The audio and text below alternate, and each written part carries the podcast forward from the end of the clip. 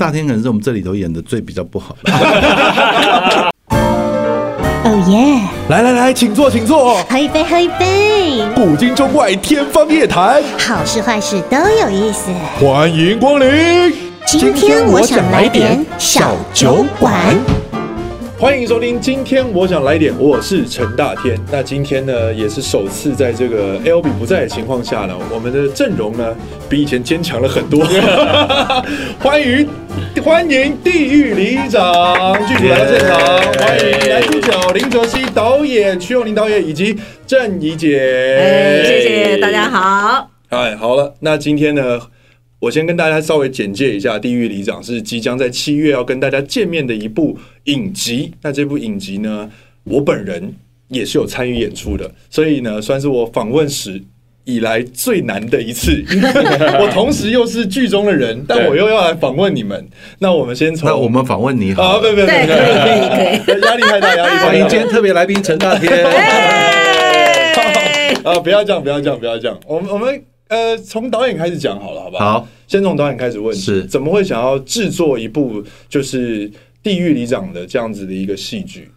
你知道我从小就幻想自己可以见到鬼，你们有这样幻想过吗？啊，为什么？就小时候大家小朋友都会传说，哎、欸，你们有没有见过鬼啊？我昨天被鬼压床啊什么的。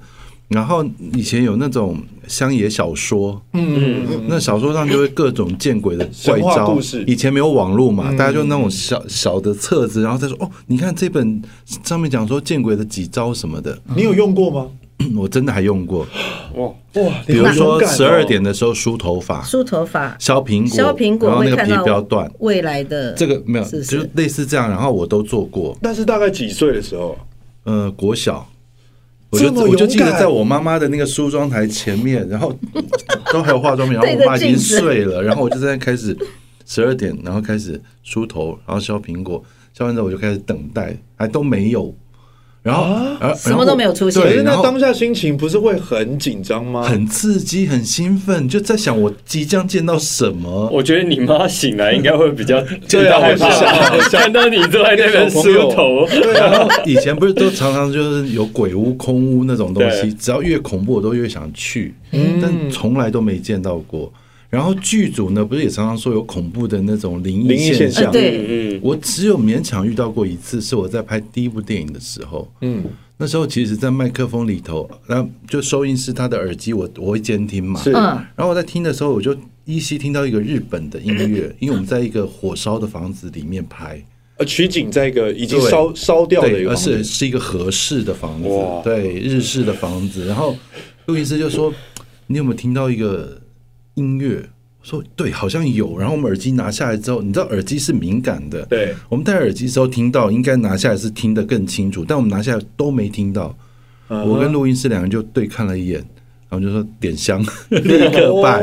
现在耳机里面有音乐，呃，那个是录音师放的，那个是录音师放的。所以从小就非常 T K，就就很想见到这个灵异现象。哦，那一直也很想拍灵异片，所以就想了一一个这样的故事，然后希望把所有我曾经过的幻想都把它放到这个剧集里。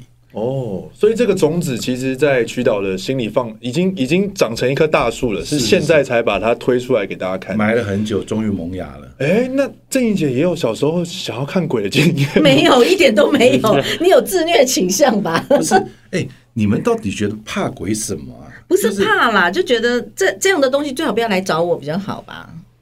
对，就是，但我觉得我们的戏上映的时间蛮好的，刚好再隔一个月就是鬼月哦，真的哈，对不对？就要小心，满满满街都是人呢，满街都是人。那泽西呢？我泽西本身有这样的癖好吗？我真的没有哎。那你怕吗？我怕，我超怕。你有你有拍过鬼片？我拍过鬼片，我也看过鬼。哦，真的、哦、是你有这个体质吗？哦，对对对对，我以前看过《女鬼桥》。对，在拍《女鬼桥》的时候吗？不是，长什么样啊？就是人形，但是雾雾的，其实就有点像大家形容的那种，有点半透明、半透明。可是你又不是完全看到，比如说，就像我看到大天这样超级实体，嗯，但是你会知道他穿什么颜色的衣服，什么。就是很清楚。我觉得他是有点像投射在你脑子里面的，他跟你感应了，跟你的感官感应，就是我我我感受得到他在那边。嗯，对好恐怖哦。那他有对你 做出什么事吗？就是比方说求救啦，还是说没有？那时候我在一个饭店，然后躺在床上睡觉，然后就感觉到有人这样子一直拍我肩膀，拍我右边的肩膀，然后在哎哎哎哎哎，我想说什么意思？然后我就张开眼睛，我就看到我的右上方，就我平躺在床上嘛，嗯，然后我的右上方有那个叔叔跟阿姨们很多个，然后有一个叔叔他就一直拍我的肩膀说：“哎，看我们一下，看我们一下。”就你知道他没有恶意，但是他就是在叫他在跟你打招呼。所以你不觉得很可爱吗？其实当下，因为我那时候在台南，嗯，当下我没有觉得可爱或者是可怕，因为我只想着我四点要起来喝牛肉汤，不要闹我，你先让我睡一下。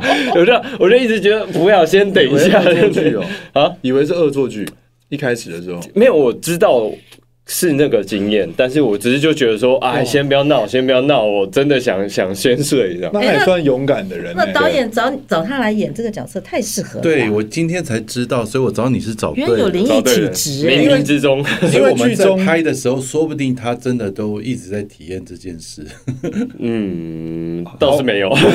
你有你有没有 数过那里面的小绿绿有没有多几个人头哦？，超过一千哦，我先我先跟呃听众朋友介绍一下，因为我们前面聊了这么多的鬼，所以这个地狱里长顾名思义呢，他不是不是一般的里长，嗯，他是一个在下午五点二十分会见到另外一个世界的人，对。然后就产生了一连串呃关于案件悬疑啦，或是亲情以及感情，然后法理情之类的这个剧情的一个走向，对，那刚刚听到这一段，三个人都同时很震惊，因为剧中的泽西就跟他刚刚讲的故事就是会见到是一模一样的，对，而且他的反应也跟剧中的角色是一模一样。对不要烦我，你不要 来烦我，先不要烦我。来跟介大家介绍一下你演的这个角色，这个地狱里长的角色。是我演的这个角色呢，他叫罗一凡，他就是一个呃里长，成功里的里长，然后他同时又是一个直福宫的公主，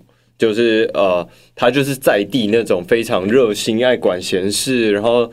地方的有点像地方 KOL 的概念 啦，意见领袖，对意见领袖，大家就会听我的，然后什么小事我都熟，所以我们的故事其实是从这个人他身上开始出发，他每天五点二十分的时候都会瘫软，然后见到鬼，就在那个日夜交替的时候，是。然后他就开始，他刚开始抗拒的，可是他后来就开始发现，为什么只有我呢？我会遭遇这个状况，我会看到这些事情，然后包含身边开始发现了一些案件啊什么，他要去解决的过程，他也同时在探索自己为什么会有这个能力，嗯，然后慢慢的就整个故事开始发展开来，就发现其实都是有原因的。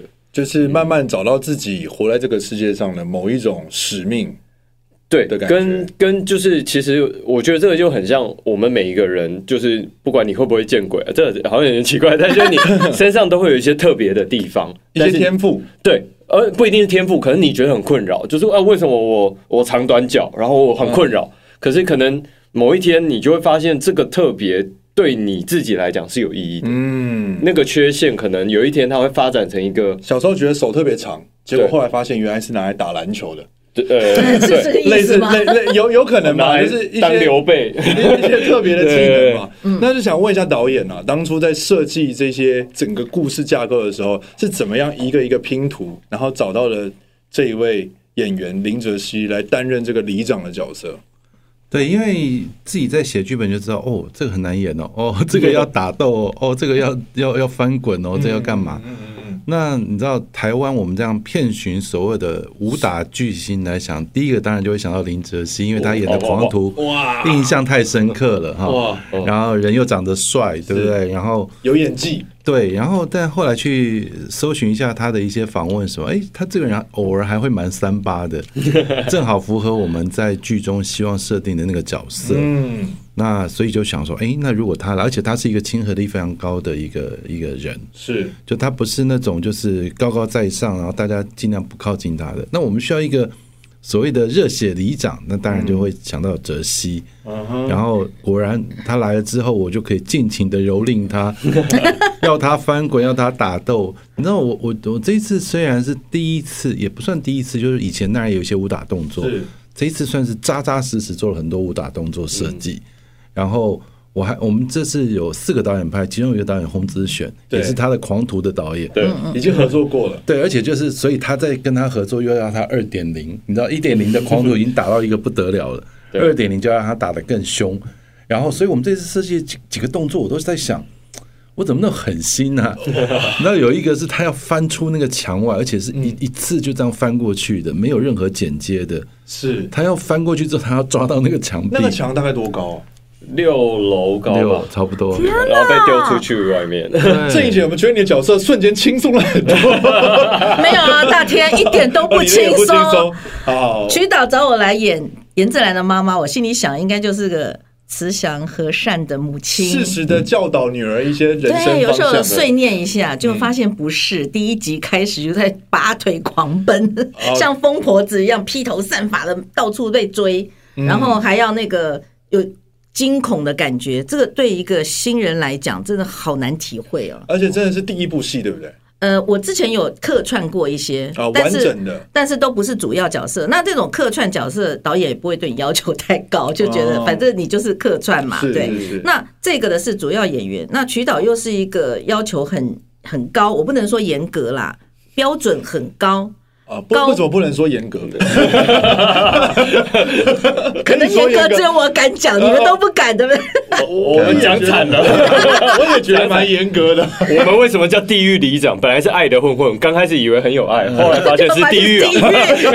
开玩笑，开玩笑，对对对。严格没有，不是不是贬义的是好的是好的但是我觉得他是属于一种高标准，就是他希望他的戏剧出来的时候。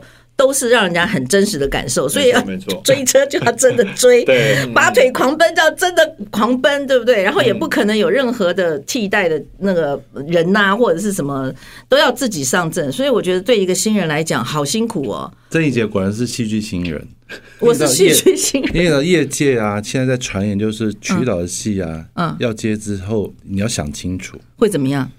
就是你要不就少少层皮，要不然就少条少条半条命不见了，有现在已经开始 是吧？呃，脱胎换骨，应该是有一些脱胎换骨，我觉得脱胎换骨。你要接我的戏之前，一定有人说你真的要接曲导的戏吗？你要想清楚哦。呃，呃，在试镜的时候就有讲，哎，可是我听到的不一样哦，人家是跟我讲说，很多人都想演曲导的戏，都没有机会演到。哎，你的你运气真好，对不对？那是害你的人吗？你的仇人？有了，真的，这个这是真的是真的。因为我最近开始 PO 一些跟我们这个宣传有关系的这些照片之后，嗯、就会有同行的演员在下面留言说：“曲导，我什么时候可以演到你的戏？”是不是？对对，对不对？这个是真的。所以戏剧新人命真的很好，能够第一部这个主要演员的这个戏，我就演到的是曲导的戏，但是曲导也没有再放过我们啦。嗯，对，从一开始就是那种。拔腿狂奔的戏，在电梯间里面奔跑啊，嗯、上下被人家追啊，惊、嗯、恐啊，嗯、然后你就看到那个歌手已经不是歌手的样子了。你是歌手，他是完全没有这样的，我完全没有这样想象。那你现在我印象中，你应该觉得我是谁？你不是今天还讲说你从小听我的歌长大吗？是啊，但是我是说拍戏的时候，我完全忘掉你是歌手。我就觉得你该像个妈妈，该像一个邻家大婶，该像是一个受惊吓的小鹿，拔拔腿狂奔，你就应该是那个样子。所以他真的把我们变成那个样子，我觉得这是很厉害的地方啊。而且这个这种其实很难演，惊吓的表演其实是非常困难的吧？就是在这种，因为你其实不太确定你到底看到什么嘛。其实郑怡姐很难演这一块，因为她是一个神经很大条，她心理直数非常的稳，你知道，很稳定的人。她在她在我们这一行不容易被惊吓，大姐大的人见过大风多少场面，然后你要我惊吓，我就本来就不是一个很会怕的人，你知道光这件事情就跟她沟通很久，是。他必须要身体整个热能热起来，嗯，然后头发散乱慌张，然后。所以其实我我要设计第一个，我是必须让他的身体的热能动起来。嗯嗯，所以我做了一个很重大的事情，就是跟他互推。那在我们，他就站在那里不动如山，然后让我去推他，用力的推，因为推不动嘛。而且一开始轻轻的，我还说不够不够，再来再来再用力，而且他给我，我就会给他一个更大的反作用力，让他整个开始觉得全身热起来。嗯，是是。然后我那个时候在推的时候，我的感觉是非常的挫败，为什么推不动？为什么推不动？一边推我就一边开始哭。他就把我的情绪整个爆发出来。还有一件事情，叫我在那个大楼的楼梯跑一圈。这个 这个好逆心哎、欸，对，因为我我们现在看到试出的片段，已经有第一单元，就是主要是围绕在郑怡姐的这个案件当中，对，里面看到的都是已经呈现出来，就是已经表演完了，但在表演之前。忙成这样，很忙啊！忙还要在大楼里跑一圈，然后就推来推去，哇！而且他导演是怎么样的？他说：“我们先来走一遍啊，走完了以后，他才叫我去推，你的情绪才会在后面爆发出来。当他觉得差不多了，情绪到了，我们现在马上来，而且所有的剧组立刻准备上上戏，因为不能够等我的情绪掉，嗯，所以他必须要抓好那个 timing。刚刚他经纪人都说很。”没有看过郑怡洁这个，没有看过。我们认识几十年，他都没有看过那个样子。就是在看到就是惊恐片段的成品的时候，他觉得对，他还把你知道吗？我们都会先做妆法，就后来他喷喷喷喷水喷水，然后把你头发抓抓抓乱，根本就白做了。有没有想说早知道多睡一个小时，就不用说话了？我我真的就是导演的经历非常的丰富。那但是这些怪招到底是？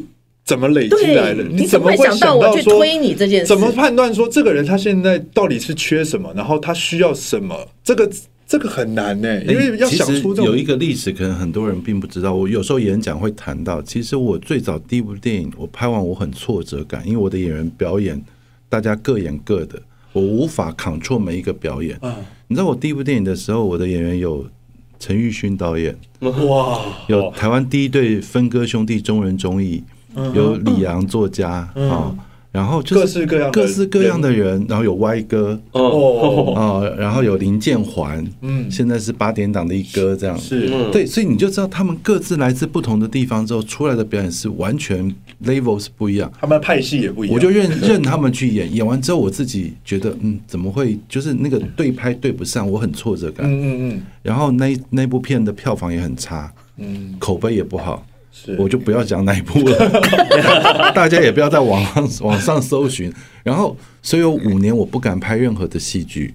哇！但这五年其实我拍了非常多的纪录片。嗯，我后来去想，那个纪录片就是我开始懂表演的开始。嗯，因为我纪录片常常拍，比如说呃身心障碍的朋友，或者是弱势的朋友。嗯，那在那个当下，他们其实更不敢表达自己。嗯，可是你作为一个纪录片导演，你必须要他们很快速的时间。侃侃而谈。是，所以你必须找到一些方法是他们懂的方法或语言，嗯，或者亲近他们的方式，嗯，比如说他可能是因为皮肤的问题，我就会说啊，我烫伤的那一次烫伤，我自己都叫声半天，你这么勇敢，嗯，用这个方式去带入这个东西，哦，设身处地替他人着想，对，所以你每次访问的对象不同的时候，你就有不同的方法出来，嗯，就后来五年后，我拍了一个人生剧展。全部是原住民的演员，但其实也不是演员，就生活中的拉出来的一些阿公阿嬷这些人。嗯嗯，没想到那部戏后来拿了金钟奖非常多的奖项。哇！那我才知道说，哦，原来我跟他们沟通的方式就是我在纪录片所经历的方式。嗯，那我后来就用这几这些去面对我接下来的每一个不同的演员。嗯，其实我觉得感受感受得到导演在拍戏的时候，我觉得最大的东西是同理。同理心，而且是真实的同理心。因为有些时候我们会经历，在拍戏的时候，为了逼出我们的情绪，会用使用一些招数嘛。很多导演都有各自的招数，对。但是我觉得曲导比较特别的是，他的招数是来自于真实的关心。我觉得这个很难挡。就是你很容易被真实的被打动，对，真实一个。当你的生活中可能很少朋友都是哎，最近怎么样啊？不错哦，OK 啊，OK 啊，OK。现代人敷衍，对，就是对。然后你突然发现有一个人真的关心你，即便在只有那一刻，你都会觉得。哦，导演的声音也是质地是很温柔的，所以你就会 就很容易被那个真实的关心给软化你的很多防御或者是什么。因为像演感情戏，你算是已经已经有有一个自己的表演的方法了。嗯，但在这一部戏里面的感情戏，也有需要导演来帮你 push 的时候吗？我觉得也会有，就是我觉得导演反而不是我自己觉得啊，我我观察到的导演好像不是说哦，因为你做不到，我来我来帮助你。嗯，他比较像是因为我知道这场戏是情绪是重的，嗯，我知道你要经历接下来要经历的东西是是沉重的，或是是一个情绪非常高昂的东西。嗯，他不管你需不需要，他会先过来。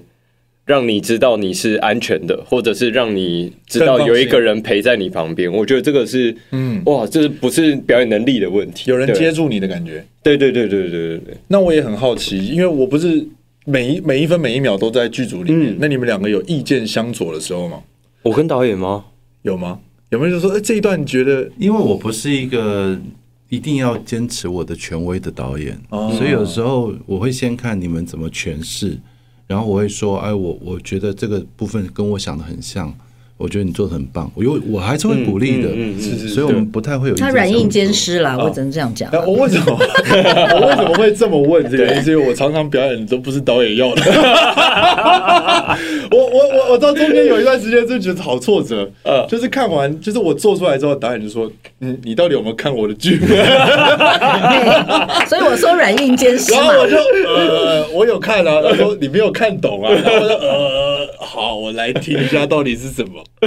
有有一次我真的印象很深刻，那次我真的好懊恼哦，因为那个时候我们去拍那个跟龙哥有关系，在那个空间的戏，都都是都是场面很大的，对，然后基本上就是又是啊，我又要攻坚啊，干嘛的什么的，真的很多，然后群演也很多，然后当天晚上已经拍到凌晨了，最后就是一场小戏。就是说，要攻坚之前，大家要分配说谁要先进去。嗯，然后我就开始演，然后我就开始分配了嘛。我就分配就哎，等下等下 A 组等下进去。然后我讲就是很大声，然后突然间那个麦克风声音就进来。八天，你这样子里面的人都知道你 要攻坚。因为我我会这样子，是因为之前可能在某。别的导演演悄悄话的戏的时候，他会说你讲这么小声干嘛？因为但是其实有些写实的表演，像导演他要求的是写实的，对。然后我当下啊，表演错了，然后我就好，我就改成小声的。你看我当下已经想说，我怎么会这样子？然后已经开始有点懊恼了。结果另外一个演员他讲超小声，他讲他在回我话嘛，他说我知道之类的，就说那我们等下怎么样进去？他讲这没有声音的哦，这完全就刚刚我不是不是突然间喉咙，我要跟大家讲一下，就是真的是静音，嗯，然后我就笑场了，因为我想说小声也不能小声到这么小声。吧，因为因为我小声就 OK，这是轻声细语，说呀，哎，到那边过去，他是讲我。然后我就笑场，凌晨四点笑场，大家都已经准备要收工了，然后收就是想要收灯了，就已经准备要咔，然后就灯就要直接就就离开，结果因为我这样子笑场，再来，大家要多 又多留了十五分钟，然后我说哦天啊，然后到现在这种压力最可怕，忏悔时间，忏悔，全部的人都在等，万一说我犯了什么错误，你就觉得全场有四五十个人眼睛盯着我，我怎么可以犯这种？低级错误，对不对？有有有有在拍戏的时候有遇到吗？郑伊洁？啊，太多了。因为我不是专业演员，我没有受过训练，所以其实曲导是给了我一个很好的机会啦。我等于用我的人生经验在演戏，我不是用演技在演戏。本色演出，对，本色演出。然后我觉得他曲导在整个的过程里面，其实他越来越了解我们每一个人的个性。嗯，他其实经常在修改剧本。是不是？是不是因为你感觉到我们有一些地方不同？啊嗯、像有一场戏，他就是直接叫我没有剧本的啊，跟其中一个人吵架要吵，嗯，要吵吵架，那我就吵了两句，他说这样就停啦。那我说那要吵多久？他说至少半小时。我 说哈，要吵半小时没有剧本的哇，完全你自己即兴发挥。我觉得渠道可能感觉得出来，当他给我剧本。台词的时候，我会卡在那些词里面。嗯，我常常会自己跟自己打结。嗯，然后你就觉得说，我好像小学生要背书那种感觉，我们年纪比较大一点，也记忆力也比较减弱。嗯，会觉得说没有办法表现出那个很自然的状态，自然的状态。所以他干脆放弃放弃台词，你就自己自由发挥。就那其实这个也是一个方法。嗯，因为我吵架，我可能只需要个二十秒的画面。嗯，是。但是你吵架，其实很多时候是直觉性的反射动作跟语言。人天生就可以吵架。对，所以你如果准备好的话，那你其实所有的东西就没有办法越搭越高。嗯，那也因为这样的话，你其实会很专注对手在骂你什么。嗯，比如说我骂你笨，你就会骂我你更笨，你不会说你才是猪，这两个就对不上。对对对对。所以就是要他专注在这个。那其实那个也还蛮早期的。嗯。那所以其实好像就在前一两集，所以我其实某个部分也在让他学习专注这件事。对。哇。所以背剧本也是啊，你台词只是辅助。嗯。然后当你专注之后，这些台词你熟了之后是丢掉的。你是进到这个台词的专注度去。catch 到对方跟你的情绪是什么？是我们在演这部戏的时候，也觉得导演就是一个他一直不断在建立，然后又不断在破坏自己的一个状态，就是常常会自己成为一个整个故事的。想说哇，怎么样可以更丰富？然后哪里有 bug，他会自己把它抓出来。然后我们就哇，一直很有，每次到片场都会很有惊喜的感觉。那我们刚聊到郑怡姐的角色，那想问一下导演是怎么选到郑怡姐来担任这个严正兰的妈妈的这个角色？我喜欢给观众惊喜或者是意外，就是你。没有想过这个人，呃，可以来演戏哦。哦，这个人对我，我以前都听他的歌，我对他很熟的，所以我问过小燕姐要不要演戏。小燕姐演过戏吧？演过，但是她后来有一段时间就就没有演了。我是有一年我要拍一个奶奶的角色，嗯，我觉得小燕姐是不想演奶奶，有有有这个可能性，但她有认真的看那个剧本，这样子对，好。那所以，我其实常常从我生活中、生命中，我曾经很喜欢的演员或歌手，嗯，去挖掘我想要的，像卢广仲这样挖出来的。是，所以郑伊洁也是我以前就非常喜欢她的歌，嗯，心情、小雨来正是时候，这些其实都朗朗上口。她以前都是排行榜第一名的，嗯，而且霸榜二十周那一种的，对。然后后来他主持十三周，十三周，哇，这么清楚啊！十三周，后来他主持节目，嗯。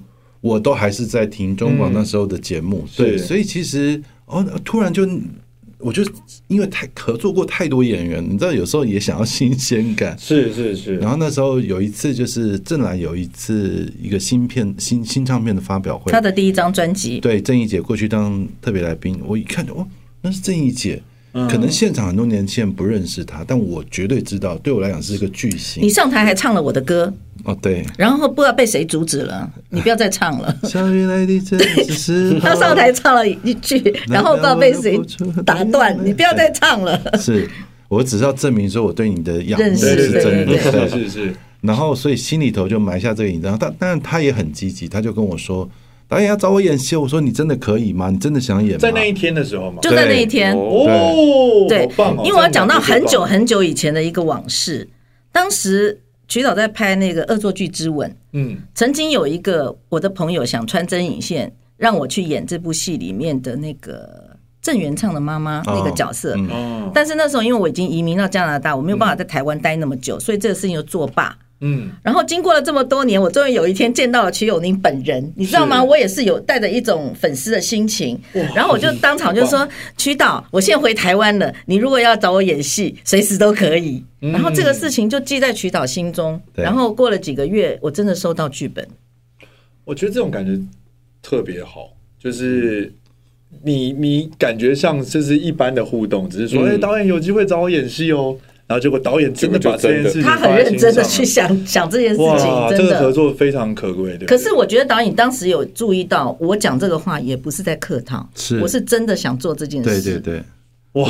我记得我那时候还给你消毒一下，说演我的戏不轻松哦。哦，那时候就有当面讲，我回答了什么？你说没关系。哦，真的，啊，我我我也忘了。现在演完的感觉呢？演完的感觉呢？你觉得有关系？昨天剧组人还问我说有没有什么地狱的经验，我说演瞿导的戏就是一种在地狱里的煎熬，啊。但是我觉得很痛快，嗯，很痛快。对，我觉得拍完之后是非常痛快跟过瘾。嗯，那时候杀青的那天，其实我自己觉得非常感动。觉得是跟泽熙同一天杀青嘛？他们在喷那个哦。香槟酒，我们也在嘛，我也对对对，你你也同意，就一起完成了一件事情。对，我觉得完成了一件很了不起的事情，在我的人生当中啦，我不是不知道在那个曲导心目中是怎样。我们整部戏从十一月开拍到隔年的四月，四月多，对，也拍了将近四五个月的时间。那时候泽熙有讲说，这是你拍过最久的一部剧啊？对，最久。真的最强。后来后来有吗？后来还有在超越这个时间？没有没有，哇 Wow，这真的是，所以就是每天我们跨了一个过年了，对，人家会想说我拍那么慢，没有，我们跨了两个年哦，两个年，就是对新年跟那个农历年，但就是代表跟大家讲一下，我们地狱里长是准备好满满的子弹。要来跟大家分享的，就是真的是不是说我们拍的慢了，是我们内容很多，而且大家如果看我们的戏，你会发现每一场都很难拍。对哦，真的，要不就是大场面，要不就是情绪重到不行，要不就场面大到不行。我们甚至把一台整个游览车推到山谷底下 掉了。对，是根本是灾难片嘛。现在有片段有事出了，对，人家。那当时我们剧本这样写的时候，然后那个副导或制作就来跟我讨论说：“那导演，我们这个是要用 CG 还是什么？” 嗯，原本以为要动画，我说没有，我们要真的把一台车，你们帮我去找一台车，我们把它推下去。很久没有听到这么大预算的各位，就是 赶快赶快一定要跟上我们地狱里长，而且就连我自己拍的时候，也有一场戏是真的阵仗大到爆炸，然后有够难演，但是因为不能讲，因为现在还没试出，就是导演要挑战。拍摄的技法的那一场。哦，就是可以稍微讲了，就是动作戏，他要去追人，然后还有跳，要去追某个人，跳桥什么的。哇。哇，你飞天了，吊钢丝，吊钢丝飞天。对，等播出之后，好好像就变超人的意思，好好的跟大家来分享一下。对，那我个人也很好奇，导演怎么会想要找我演，就是罗一凡的这个好朋友，一个是一个。热血警察的角色，嗯，对，应该没有人，从来没有人想说你来演警察吧？从来没有吧？对嘛？要不然就是匪徒，要不然一定都是匪徒搞笑的角色。对对对。然后我就想说，嗯，我想要给大家一点不一样的惊喜，就是说，而且我我们是一个喜剧，大家讲听我们讲鬼讲半天，又讲我们是喜剧啊，但我们是喜剧，是是是，我们希望大家在看这个剧的过程当中，情。心情像那个三温暖一样，不停的释放喜怒哀乐。是是是。那我就说，那警察这么严肃的人，我应该要给他一个比较有趣的想象。嗯，呃，第一眼就脑袋就浮现了大田。哇哦，就抖抖抖抖抖浮上去，怎么会呢？之前只有合作很片段的一次。嗯。应该很久之前，我一他找我演过一个主持人，你知道什么时候？对对对，你知道我星球？对对对，那个也是本色演出啊。对，那一次就是就是演，那时候也没有什么演戏经验了，其实又是客串，所以就是你演主持人就是你嘛。那如果说曲导找我去演歌手，那就没有意思。对对，所以这次竟然是第一时间想到，也太感人了吧？对，然后找他来之后呢，我就觉得完全对了。对，因为我其实非常喜欢看到哲熹跟大天在现场两个人互动。很兄弟的那个感觉，不是很搞笑，两个人互互相刺对方，然后刺完对方之后，两个又哈哈大笑，就很像那种绝地，我就说绝地战警，他们只是不是一个胖一个瘦，但他们两个在一起的那个组合就非常好笑。我就说我好想做一个电影，是他们两个人演警察，哇。然后两个人就很搞怪，好感人哦！哇哇，竟然有下一部戏！不好意思，那个 那个合约可以先拿出来，我们先先签了吧，先签了吧。但你要为了这个电影先吃胖个二十公斤，可以不要那么胖吗？吃吧。哦，没有你的二十公斤，没有我啊！大天，努力努力努力努力努力，跟跟跟我女朋友讲一下，接下来要适应一下新的体态的我。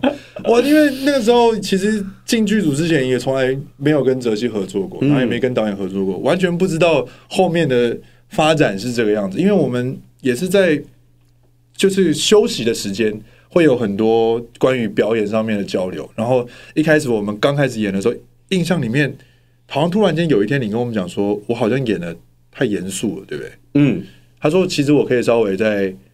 放轻松一点，但那个不是放轻松，不是说我要突然间变成谐星的，但是 就是说还是在这个角色里，但是试图找一些比较轻松的基调。就从那个时候开始，我们就在研究说，到底每一场戏里面还能够怎么样做出比较有趣的互动。对，因为主要其实那时候我也没没跟大天合作过，我也 我也是这部戏碰到大天嘛，嗯，然后那时候我就本来在想说，他应该会是。个好笑的人，结果后来在现场的时候，好笑，完全不好笑。对，第第一个礼拜，第一个礼拜，而且很怕了。对，因为我能感受到，因为我觉得就是因为这个角色带给我，就是我开始有一个责任感，好像里长的责任感。我想要管每一个人的心理状态是什么，然后又因为我们要演从小一起长大的好兄弟，是，所以我就我就开始一直观察大天。我就在旁边，其实刚开始也没什么聊天，就打个招呼而已。但是我在观察的过程，我就发现他因为可能没有人找他演过警察，所以他很想把这个戏演好，非常想。然后我就看到那个渴望。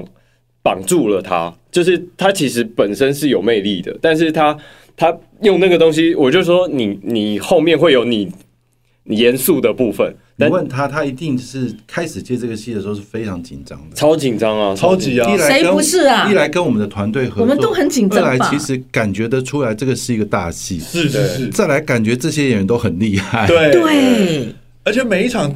就是前期拍的，其实因为每一场都是重要的戏，所以每一场的那个气场都要开，就是开 turbo 那种。然后因为我就很紧张，我记得有一次就是要去搜查一个那个找证据的一些戏，因为你警察一定要去搜证嘛。对。然后我光戴那个手套就紧张了，一直戴戴不进去。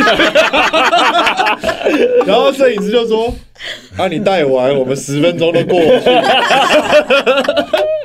通常一讲完就更紧张，然后。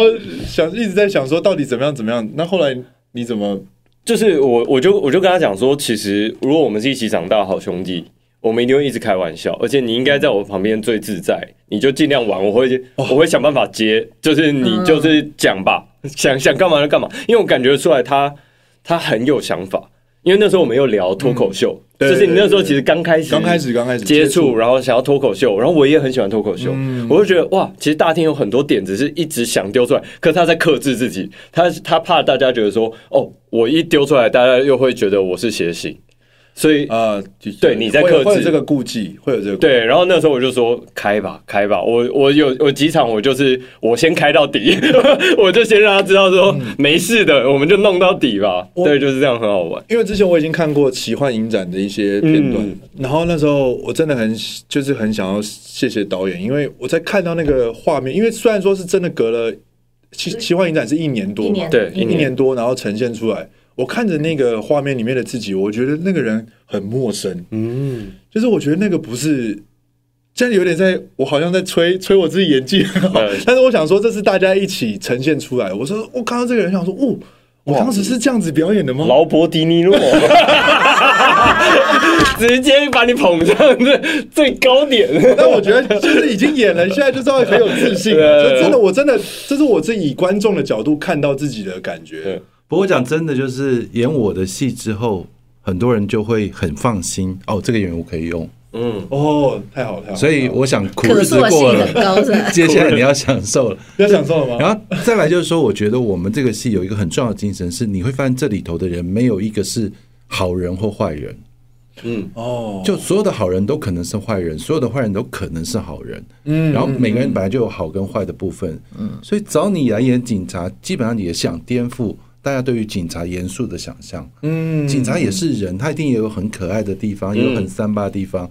所以你记得有一场吃泡面的戏，我觉得那个那段戏好可爱，我好喜欢。虽然他在整个剧中虽可能是很不重要的一段戏，但你就会看到几个警探挤在那个车子里头，我还要挤最多的人，有没有？对对对。然后每个人在分着一碗面在吃，哎，借我吃两口，我好喜欢哦。对，那种很。感觉是一个生活的小细节，但你会看到这个人的一个很真实的样貌。嗯、这也是我们这个剧中我想传达给大家，就是、嗯、呃，生活有苦有乐，你要找到一个可以让他继续下去的力量是什么？嗯，对，我觉得当演员最快乐就是遇到像曲导这样子，就是他对一场戏他超级多想法，嗯，然后你就说哇，好快。然后你就会被他设计出来的折服，就说好，我一定要把这一场戏，就是像刚刚那个，一定要把它拼出来。就仅只是刚刚讲这个泡面的戏，因为他就是你自己会读到说，如果我是观众看这场戏，一定会觉得这些这些人好好有趣哦。就是这些警察为什么要只吃一碗泡面？就就是哇，就那边，然后每一个都要演的很自然，就想说很很尽全力去把它达到。所以我觉得就是，而且你们有没有一个心理的感觉，就是？这个戏开始拍了一段时间之后，你会每天很想来拍戏。嗯，我自己是的，因为就是你觉得每天来都好像有很多很好玩的事在等待着你。然后今天就看导演怎么变，或者泽熙怎么玩，然后大家有些什么新的撞击，我觉得观众也会这样子感受到。嗯，然后很多的戏一开始演，然后透过宣传，然后知道有个戏要上了，先看看吧。你只要看我们的戏，你就会屌嘞，然后就上瘾，就跑不掉了。我自己是是是，因为我拍完超期待他到底什么，嗯、因为每次每次每次每次见面都他一直在问群主就说：“哎、欸，到底什么事？” 因为一直几乎都一直在在问相同的问题，因为代表说真的很期待，很期待，非常期待，很想要赶快推出。嗯，太多场戏了。嗯，因为我自己讲，但这也不算破梗。对，我很喜欢一场是那个时候他遇到一个困难，然后反正众叛亲离的状态。这个对，可以，可以，可以，可以，应该就朋友们都都都都弃之不顾的状态，只有我还在默默的守护他。真爱，这是真爱，真爱，真守护他。然后那个设计了一场在外面下雨的时候，要拿雨伞去去找他，然后最后不知道稀里糊涂聊聊聊聊，最后雨伞被他拿走了。就每一场戏都会有很很可爱的地方，我就觉得哇，太好了！这部戏终于要在七月的时候。终于要跟大家见面了，对，所以我们就在这个时间，一人一句来推荐一下这部戏，连我自己也要，对不对？对，也是我也来想，我也来想一下，我来想一下，对，从从导演开始好了。好，呃，我们刚刚聊这么多呢，这只是众多精彩片段的千分之一。嗯，大天可能是我们这里头演的最比较不好的，没有开玩笑的，还在努力，没有开玩笑，开玩笑的，我觉得。不管看大天或泽熙或郑怡姐，每一个人都有他精彩的地方，很值得一看。嗯，然后再来，其实我想提醒大家，就是大家现在很习惯，就是你知道串流平台，我等剧一次全上完我再看，但你会少了很多乐趣，因为我们的戏很真实感。就以前看我的剧的人，他们这个礼拜看完之后，他们会非常期待下个礼拜，嗯，然后这个礼拜工作就非常有动力，念书也认真。要想把这个时间赶快度过，然后下礼拜同一个时间我赶快再来看，然后你会发现这个剧好像跟你的生活同样的时间在进行着。嗯，这批人也过了一个礼拜，这个礼拜下礼拜他们在干嘛？嗯，我觉得这是某一个在追所谓的同步播出这件事情的乐趣是什么？是，所以我非常鼓励大家，其实试试看这个戏，再回到一个同步播出的观赏经验。嗯嗯嗯，每个礼拜固定一个时间就在看那个剧。而且在看的同时，就找你的好朋友一起讨论、一起聊，我觉得那个戏会很过瘾。是找找回一些其实原本就还蛮适应的基调，对，不是要一直去改变，说一定要呃什么一天看看一整天呐，这样这样其实也是一直累啊，一整天还是可以做很多事情，但是你看一个礼拜这样子刚刚好，对不对？你还可以有自己的时间，在那个时间留下来给我们，这个其实是一个非常好的，嗯，一个我觉得这是才是看戏的一个。乐趣对不对？对。那郑怡姐呢？呃，其实我为什么会去演戏？这个斜杠很奇怪，嗯，因为在我们当年当歌手的年代里面，歌手就是歌手，演员就是演员，嗯，model 就是 model，分得非常清楚，不会跨界。但是现在的时代不一样了，一个是时世代的改变，另外还有一个，我是一个非常爱追剧的人，嗯，我在加拿大的年代里面，因为想家，我每天最大的快乐就是看剧。那个时候花甲也是那个时候看的，然后我觉得在看剧的过程里面，我最喜欢不看，我就是要看 on 档戏，每一个礼拜期待他下一个礼拜的剧情。我最不喜欢看的就是一次看八集、十二集的那种。所以我觉得，当我来拍《爱的呃不是爱的混混》，对不起，《地狱里长》，我拍《地狱里长》这个戏呢，我觉得圆了我自己的一个什么梦呢？就是当我在看剧的时候，我觉得我很我很感动的，就是这些演员。他把我们心里面很多的感觉发泄出来，嗯，疗愈了我们。如果有一天我也可以变成疗愈别人的对象，变成这个演员，这是件很美妙的事情。嗯，所以我想试试看自己的能力。我这么爱看剧，我这么会看剧，那我应该也可以演吧？嗯，所以这是我自己小小的心愿，希望《地狱里长》能够带给大家这种疗愈的感觉。哇，我要说一下哈，就是刚刚郑怡姐说。跨界这种，就是歌手不是歌手来当演员，或者模特来当演员，我是第一个把这个打破的。是啊，哇！大家记不记得以前有一个戏叫《蔷薇之恋》？哦，ella，那是第一次 ella 歌手来演戏，郑元畅、陆明君是模特来演戏，然后而且从我那一次之后，凯沃跟伊琳的模特都来演戏了，林志玲也在那之后开始瞬间开启了他们的演戏之路。对，而且那个当下其实大家都没有想过可以这么做。嗯嗯嗯。所以那时候后来凯沃伊琳就开始成立戏剧部门。所以在指导在之前是没有不可能的事情。对对对对，没有不可能。来。我我先讲好了，好不好？叫老大先讲，我先我先我先我先讲，我先讲。好，这一部《地狱里长》呢，真的是大家呕心沥血了将近五个月的时间，而且重点是有破千万的后置在这部戏里面。想要看大场面有大场面，想要看动人的有动人，想要看到底为什么我们都觉得像在地狱走了一遭？嗯，原因就是因为曲导真的很用心在每一场戏的经营上面，然后。最最近试出的片段里面也包含我自己的感情戏，我也很谢谢曲导对我这么用力，然后让我在我的人生里面留下了一个我自己觉得还蛮值得回味的一天的一个演出，所以希望大家可以来支持这部戏《地狱里长》。那。谢谢你们掌声鼓励。为什么会掌声鼓励？因为你是主持人。哦哦，谢谢谢谢。你有两个身份，得给你鼓励。谢谢谢谢。就其实这几天我们都在跑宣传嘛，然后其实一直有回答这个问题，就是我们不断在宣传说我们拍摄的过程怎么样怎么样怎么样的。但是我一直在想，要怎么推荐这部戏呢？我觉得现在。就像刚刚曲导说的，串流平台很多，然后我们其实可以看到全世界各地的戏，嗯，但我觉得最重要的是那个我们这个戏它很在地，那那个在地就是一种陪伴感，就是那个陪伴感是当你看了这部戏之后，你好像变成这个里的李明一样，我在看我们里发生了很多事情，然后跟着这些人一起成长，我就回想到我自己成长的时候，也是看了很多的戏。然后我的青春里面都跟着这些人一起成长，偶尔还会想到这些人。嗯，那我相信《地狱里长》就是一部这样的戏，就是你会记得每一个角色，没有一个角色是出现一下下，然后就只是功能性的角色，没有，真的没有。包含我旁边的跟班啊，大天演的角色啊，每一个角色其实都有他们的故事，而且很鲜明的个性。嗯，所以大家会记得这些人，然后你的生命里面有机会跟这些人。我们一起创造一个共同的回忆，我觉得这这会是一个很感动的事情。对对，所以就是在你成长的路上，我回想到我以前成长的路上，有好多经典的渠道也拍过非常多经典 的戏，一直陪伴着我。很多经典角色，对，然后现在来到了地狱里长了。嗯，这些角色我相信也能够成为大家一个人生的一段回忆，我觉得蛮重要。哇，突然接力棒跑到我们这边来。对，就是我们了，我们要 举着火把冲下去了，加油 加油！我不知道大家你们都还记不记得我？